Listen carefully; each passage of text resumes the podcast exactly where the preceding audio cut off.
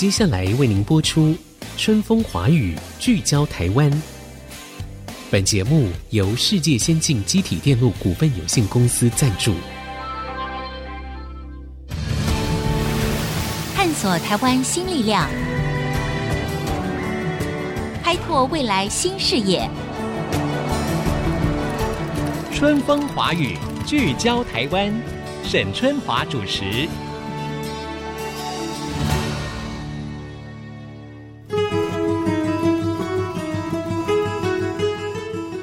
各位听众朋友，大家好，欢迎收听《春风华语》，聚焦台湾。呃，我们这个节目呢，每个星期不但是在 IC 之音广播电台播出，同时呢，您只要上各大 Podcast 平台呢，我们也都是同步上架的，各位就可以随选随听，非常方便。我们都知道呢，这几年全球都在推动各种不同的环保相关议题，哈。不过大家可能忽略了这个食物浪费跟减碳这个议题其实是直接相关的。这事实上也就是我们今天要跟大家聊聊的这个主题了。那首先呢，我如果提出一份数据来哈，就是说，请各位猜猜看，我们台湾的所谓的厨余或者是浪费掉的食物大概有多少呢？诶，我找到一个数字，这个数字呢是台湾每年厨余的回收量呢可以以堆出一点三万座的。台北一零一不是一千多座哦，是一点三万座的台北一零一啊！这台北一零一当然是我们台湾最高的一个大楼了嘛，哈！而且呢，这个每年浪费大概有四千亿元的食物。我乍看到这个数字，我自己也吓了一跳，哈！而且呢，所谓的食物浪费呢，竟然是居亚洲之冠。哎呀，这绝对不是一个光彩的事情。所以呢，今天呢，我们就要在节目当中跟大家聊一聊，我们要如何将这些剩食，就是剩下来的食物，可是我们可以把它转变成为粮食。这个粮，当然就是一般的粮食，或者是优良的粮，也就是说，我们还是可以吃的啦。那透过科技呢，把合适的商品呢送到更多需要人的手上，来解决剩食的问题。这个中间其实呢，不是只有惜福或者是珍惜食材这样子的概念，这里面可能也需要有一些科技的这个元素在这里面。那大家可能也会很好奇，就说：哎，对呀，我们大家都说不要浪费食物啊，可是我们要如何能够参与这场所谓的粮食革命呢？今天在节目当中呢，我们请到了 TestMe 的创办人，也是执行长叶伯君来跟我们谈一谈他们在这个过程当中所做的努力。伯君你好，沈姐你好，各位听众大家好。好的，哎，其实你们这整个的上架也不过才一年的时间嘛。对，我们去年四月才上线。它的这个名称呢叫做 Taste Me，我觉得也蛮可爱的哈，就是来品尝我吧，把我吃掉吧，对不对？对，OK，拟人化的概念，拟人化的概念。好，那我们先不要说你们中间是怎么样运作的哈，是。那先来谈一谈，就是说这个一年当中你们已经达到了什么成果？有没有什么的数据可以让我们很快的了解一下？说 Taste Me 在所谓降低食材浪费的过程当中，已经得到什么样的成果？我们去年大概是四月上线到现在嘛，算到三月底大概一年的时间哦。那我们目前交易了大概超过三万多份的植物了，就是这个福袋，我们是用福袋来交易的。那大概就减少大概是三十吨的食物浪费。也就是厨余啦，OK，这些食物没有变成厨余，对，被我们减少掉了。那抢救下来的，抢救下来，哎，拯救了这些食物，对对对，对。那再来这些东西其实可以被换算成现在大家最关心的一个叫减碳，对，碳排放，碳排放当量。所以碳排放当量的话，我们大概减少大概七十五吨。哦，对。所以其实是以第一年的成果算是蛮有成效的。我觉得非常不错哈，就是说我们一开始如果让这个数字，大家就可以想象说，哎，其实透过我们的努力哈，确实我们不但可以让食材不浪费，那最重要的是。也是可以降低碳排放，哈，所以如果像博君讲的，一年来可能已经抢救了三十吨的剩食，啊，就是没有把它变成厨余，还是让我们一般人可以来享用，因为它还是可以吃的嘛。只是我们这可能过去的习惯是很容易就把它丢掉啦，等等的哈。不管是在餐厅里面，或者是在我们个人的厨房里面，那我们抢救了三十吨的剩食之后呢，可以减少大概七十五吨的碳排放。对，所以这个就很直接的跟我们的环保议题呢是非常相关的。那从这个概念下呢，我们就来谈一谈这个 Taste Me 他们到底是怎么样来运作的哈。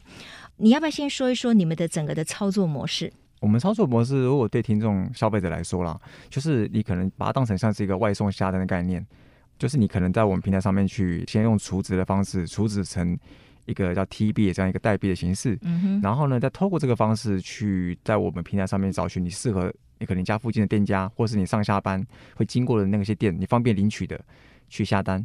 下单完之后呢，等到订单有成立了，系统会通知你，那你就可以去每个店家不同的指定的领取时段，嗯哼，到店家去做一个自取。简单来说，我们就是用这样的一个模式，然后来去进行。那过程其实蛮像外送，嗯，差别只差在我们就是自取的模式。那我们的商品的内容是以减少浪费的为前提来去设计的这样一个福袋的内容物，然后内容物是随机的啦。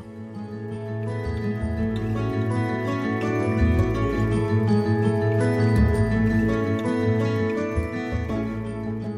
们知道，其实哈，尤其是很多的餐厅，因为他们每天要备很多的餐食嘛，对，所以呢，可能会无意当中浪费很多的食材，他们也很苦恼。他们其实可能也不愿意这样做，可是呢，他们在提供他们的服务的时候，为了让食品非常的美味，那同时可能也有摆盘啊各方面的这种讲究，所以事实上他们确实有很多的食材就浪费掉了。请教的第一个问题就是说，那如果是去下单这个 Taste Me 的这些所谓的福袋哈，那是表示说是餐厅用他们。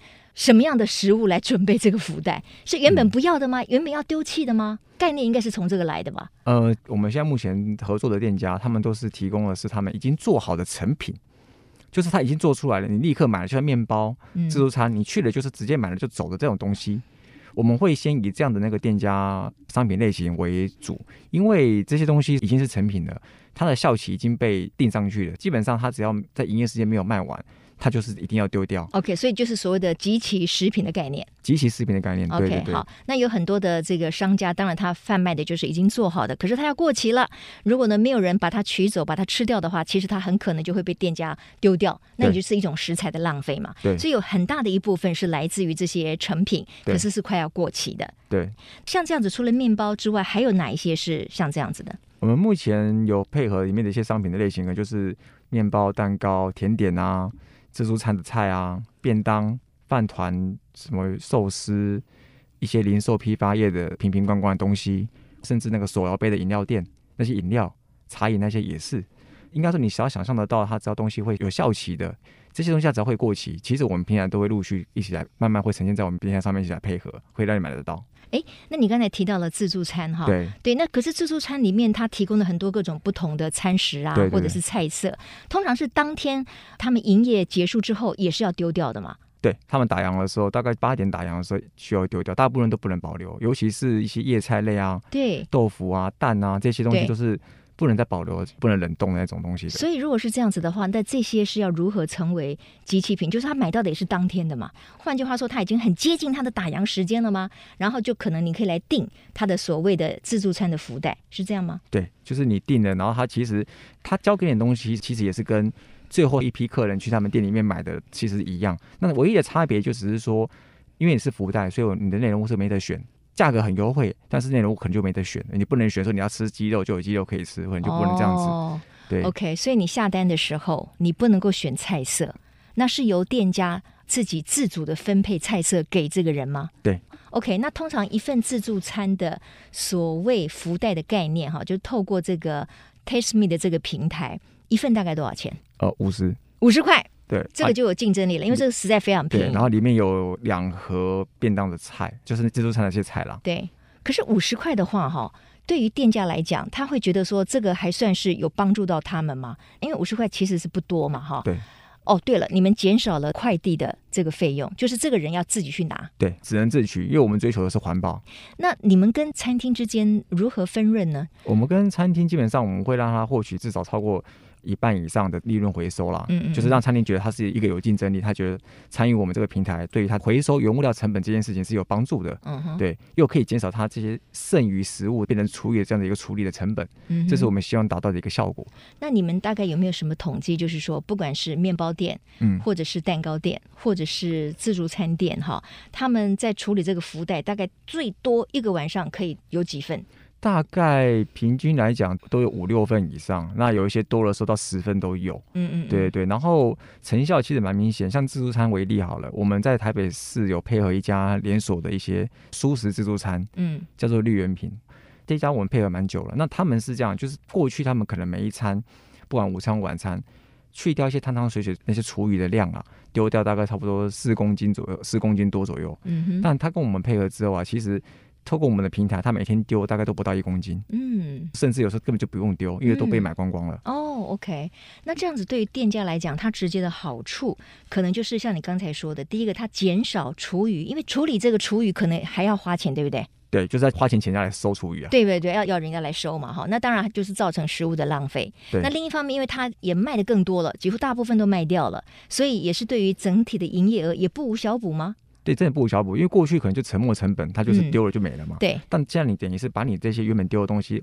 找到人来花钱跟你买回来，对你来说就是多出来的东西。嗯，那又可以来增加客人来店里面，嗯、增加一些行销，增加来客率提升嘛。嗯嗯，总是一定比你过去来说的更好。OK，好。刚才呢，我们听到了 Tasteme 的执行长呢叶伯君他提到，就是说，哎，透过这个平台，那事实上用福袋的概念，因为你可能不知道你真正拿到的会是什么，可是他就是给这个消费者本身一个非常便宜的这个价钱，哈，那你要自己去拿这个餐食，可是呢，你五十块，你当然一定是可以买到。比一般感觉上五十块可以买到的餐食更多嘛，哈，但是它可能有一点像是集齐品了，或者是它的卖相没有那么好看。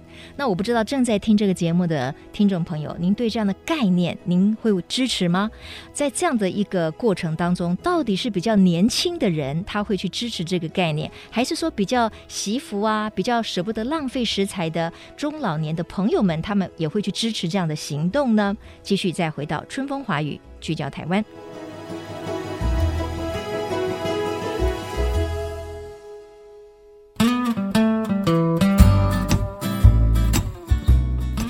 各位听众朋友，欢迎回到春风华语聚焦台湾。我们今天谈的呢是一个其实跟环保也非常有直接关系的一个议题哦，就是我们如何减少食物的浪费。这当中呢，我觉得有一个很重要的概念呢，就是你对于你取到的餐哈里面到底是什么，你自己其实不能够完全预知。那也许呢，它是已经是当天晚上很接近营业时间打烊时间的自助餐的一些餐食，你能不能接受？可是前提是第一个，你帮助了这个减少浪费食物。第二个呢，你可以用非常便宜的价钱，比如说五十块钱一个福袋，那你也许可以吃得很饱哦，也可以吃得很营养哦，只是那个卖相可能没有那么好。那这样的概念你能够接受吗？好，我就先请教一下 Tasteme 的这个伯君哈，到底是年轻人比较支持这样的概念，就是你们应该有一些数据的统计嘛，大概知道你们的 user 大概是哪些人，还是说比较青壮派的？啊，还是说中老年人，那他也要懂得用你们的 app 跟平台才行啊。所以你们的统计大概是什么？我们现在的用户哦，就是已经在注册我们的会员，然后我们有看到一些数据，就是他们的年龄层大概落在十八到四十五岁是比较多的。哦，十八到四十五，那也就相对年轻了。相对年轻，就是应该说一般的数位化人口比较多。嗯，对。那当然加一个年龄层，大概就会落在。四十五岁到六十岁之间也有吗？也有，哦，也有。对，那当然会相对会比较少了，因为毕竟可能他们的数位化的程度没有到这么的高，他们可能每个人不会人手一机一直用，嗯，所以这个是蛮正常。但至少我觉得我们看到的数据是，长辈他们其实也会支持他，他们其实因为我们的平台使用也是蛮简单的，所以因为相信他觉得洗衣服这件事情他认同，他也会去来使用。嗯嗯。对，那年轻人，我觉得这一块，我觉得我们吸引到年轻人是我们想要做的事情。嗯，因为一般来讲洗衣服大家以为是老人家在做的事情。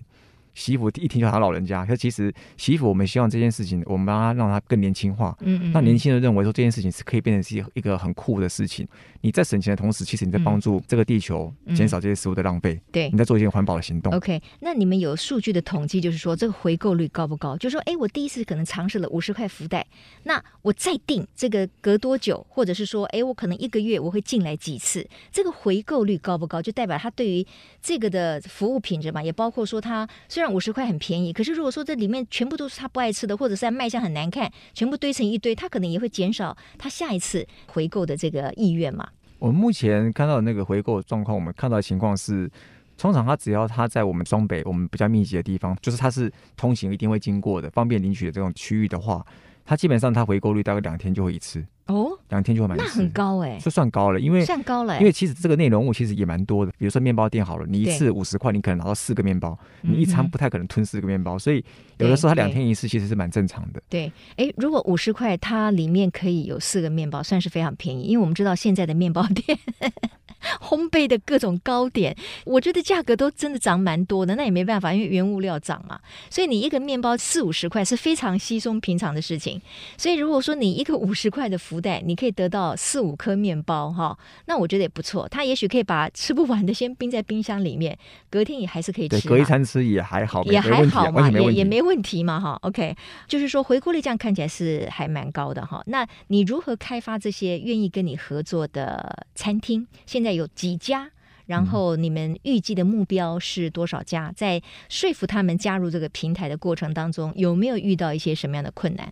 我们其实开发店家的时候，其实我们希望让他理解对他们的有好处不啦，因为我们希望提供的是降低他们的干扰，不要让对他们流程或者营业造成困扰。然后，但是他们却又可以透过我们平台获得一些好处，所以他可以从中去获得一些成本的回收。那再来又可以去减少这个剩食的这些厨余的处理费用。那他也可以来去提升他们这个店的形象，环保永续啊，以及这样的一个公益的一个形象，可以有所提升。最后一个就是说，它其实是一个行销，因为我可以把你这个过去你这些耗损。你丢了就没有，你送人家也是没有了。可是你透过我们这个平台，媒合到一些新客人，或他可能透过这个平台知道你去那边领福袋的时候，他就到你店里面嘛，对，他就会增加你的行销，增加来客率。是，那又可以去把你一些新口味的东西，嗯，可能新口味，因为大部分都在社区的那种常客都卖不太好，所以他就有可能会滞销。嗯、但滞销流进福袋里面，让人家买走，不管是新客还是常客买走的时候，他其实会对这新口味，他愿意尝试。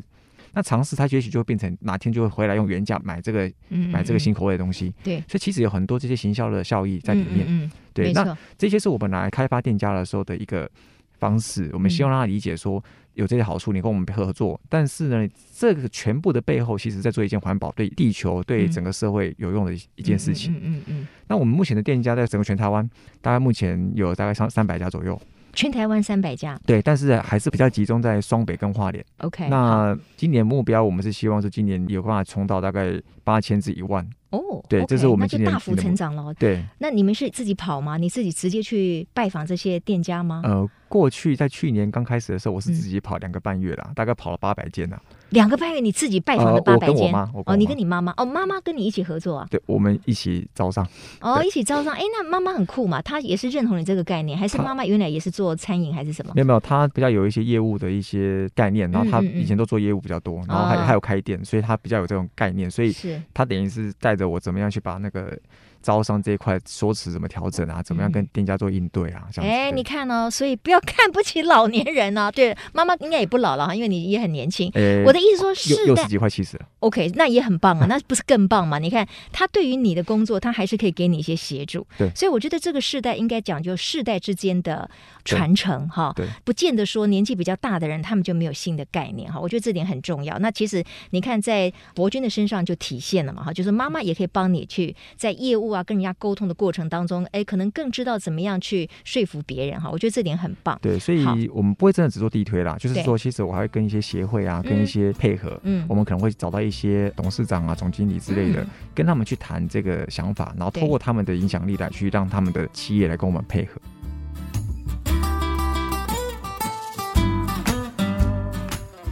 哎，我刚才想到一个问题哈，就是说，我们如果以一家自助餐店来讲好了，也许这家自助餐店也有跟一般的 Uber Eats 或者是 Food Panda 合作，那他怎么样去辨别？难道透过你们的平台的，他就要用福袋的概念；透过一般的 Food Panda 的平台的，他就卖他正常价吗？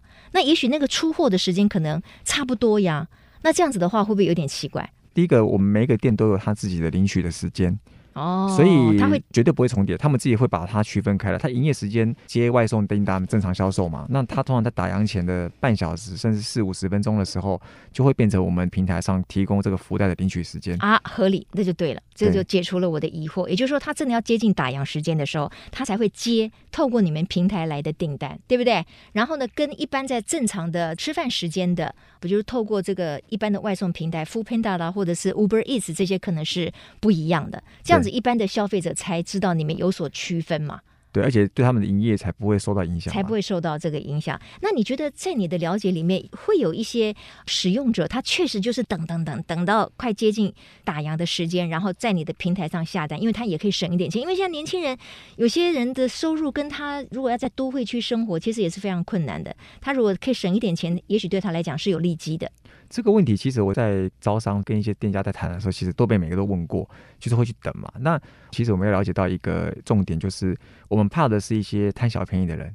但其实贪小便宜的人，他其实有一个很大的一个重点，就是在于说，他希望把他自己的钱发挥到他主观价值认定的最大价值。如果在这个前提之下，第一个我们提供的是福袋，内容是不能选的。即便他花了五十块钱，可能买到四个面包，这四个口味之后他都不他都不喜欢，他不喜欢，对他来说就是浪费钱了。对，也是有风险的。对，这风险也很大，所以通常如果他真的愿意试，他可能试了一次，他真的不会有兴趣，因为。对，对他来说啊，我五十块，我即便买到四个面包，好像很划算，可是里面有没有个我爱的，没得挑，所以对他来说这件事情就是浪费钱。嗯，所以我们就是知道了这样的一个消费者，我们希望用福袋这个方式。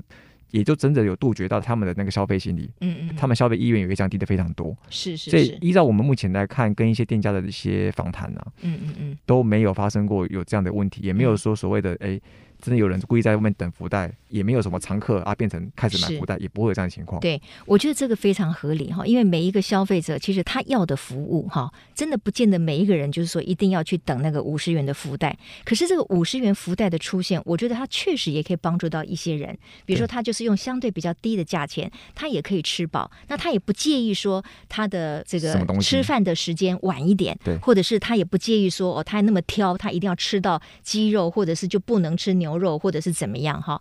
所以所以我觉得这个就是一个分众的概念，在一般的行销的市场里面，确实我们要去找到不同的目的的这些群众，然后可以帮助我们，就是说共享经济嘛，哈，让我们的整个这些食物啦，或者是各种的餐食可以做最好的运用哈。我觉得这个逻辑是通的。那因为时间非常有限呢，我最后请教博君一个问题，就是说，其实我知道你之前是在科技公司工作嘛，那你为什么后来想要自己出来创业，做这个 Tasteme 的这个平台？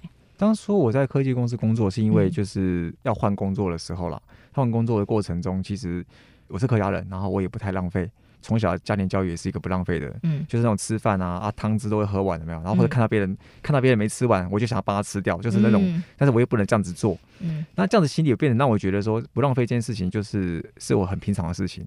那我我开始在慢慢的在换工作的过程中，有注意到说，其实像那种面包店，他们每天就会固定的会丢出很多那种。一整袋那种黑色塑料袋，半满的或者全满那种，每天这样丢，我觉得其实蛮浪费。那为什么不能做一个更好的应用？嗯嗯嗯。那我才慢慢的去了解到这个背后，其实它的全台湾浪费市场很大。嗯。那它其实也真的还可以用一个商业的模式，嗯，把它解决掉，然后又可以让。我这个商业模式自己能够获利，然后自己能够去自给自足的营运，减少食物浪费的这个流程。嗯嗯，对，当初一开始我们的想法是这样子来的。是是是，这个概念真的非常好。那事实上，在爱护地球或者是环保的议题、永续的议题之下呢，我觉得虽然每一个人就是更加的珍惜我们的这个，比如说不浪费啊，比如说我们要减碳啊，但事实上，它同时也给很多年轻人创业，或者是有很多不同的工作的机会哈。只要他们能够符符合某些人的需求，而这个意义的背后，它是符合整个的全球的趋势的。我觉得它事实上也可以产生一种新的经济的方式。那我知道呢，就是说你们之后也打算朝丑蔬果的销售来进行哈。今天已经没有时间谈这个了，不过我觉得很容易可以想象，也就是说呢，不只是提供餐食啊，以后就是有一些卖相比较不好的，甚至呢可能有点坑坑巴巴的，这个店家用相对比较便宜的价钱，然后卖这些蔬果哈，也可以让这个食物。不浪费食材、浪费蔬果、浪费这件事情呢，得到更大的改善。好，今天非常谢谢 Tasteme 的执行长叶伯君来跟我们谈一谈，我们如何利用可能科技的平台，利用我们爱护地球的观念，然后呢，帮助我们减少食物的浪费。希望我们很快可以脱离食物浪费居亚洲之冠这样子的恶名啊！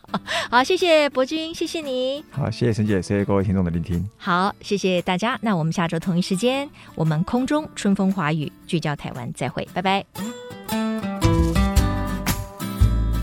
本节目由世界先进机体电路股份有限公司赞助，探索真相，开拓未来。